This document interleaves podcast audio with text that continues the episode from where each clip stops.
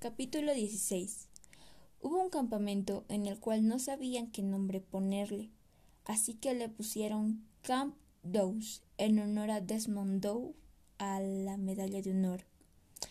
Clark Smith contactó a Desmond porque querían hacer una película, la cual Desmond le dijo